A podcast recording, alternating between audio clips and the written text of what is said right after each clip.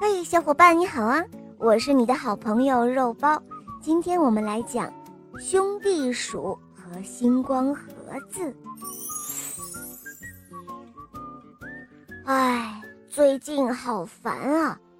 村子里面天天下雨，白天见不到太阳，晚上又看不到星星和月亮。再这样下去的话，庄稼都会死的。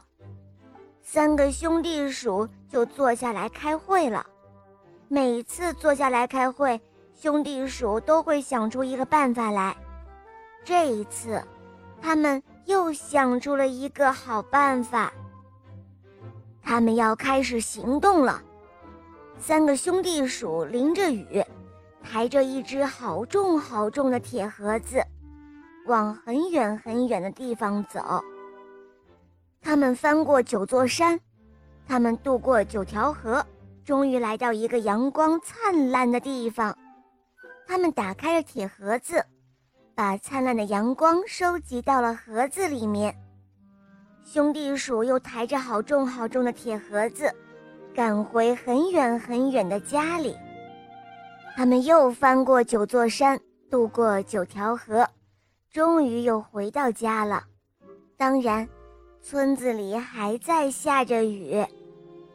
三个兄弟鼠爬到了楼顶上，叮当叮当，他们在铁盒子上凿了很多个小洞，阳光就从小洞洞里露了出来。远远的看去，就像是很多的星星在闪着光。远方很多的星星看到这只星光盒，星星们说。哦，瞧啊，那里有很多的星星，我们也去看看吧。于是呢，星星们都到村子的上空来了。星星来了，雨也停了。第二天，太阳也出来了。村子里的小动物们都在庆祝晴天的到来，可是三个兄弟鼠却在房间里叹气。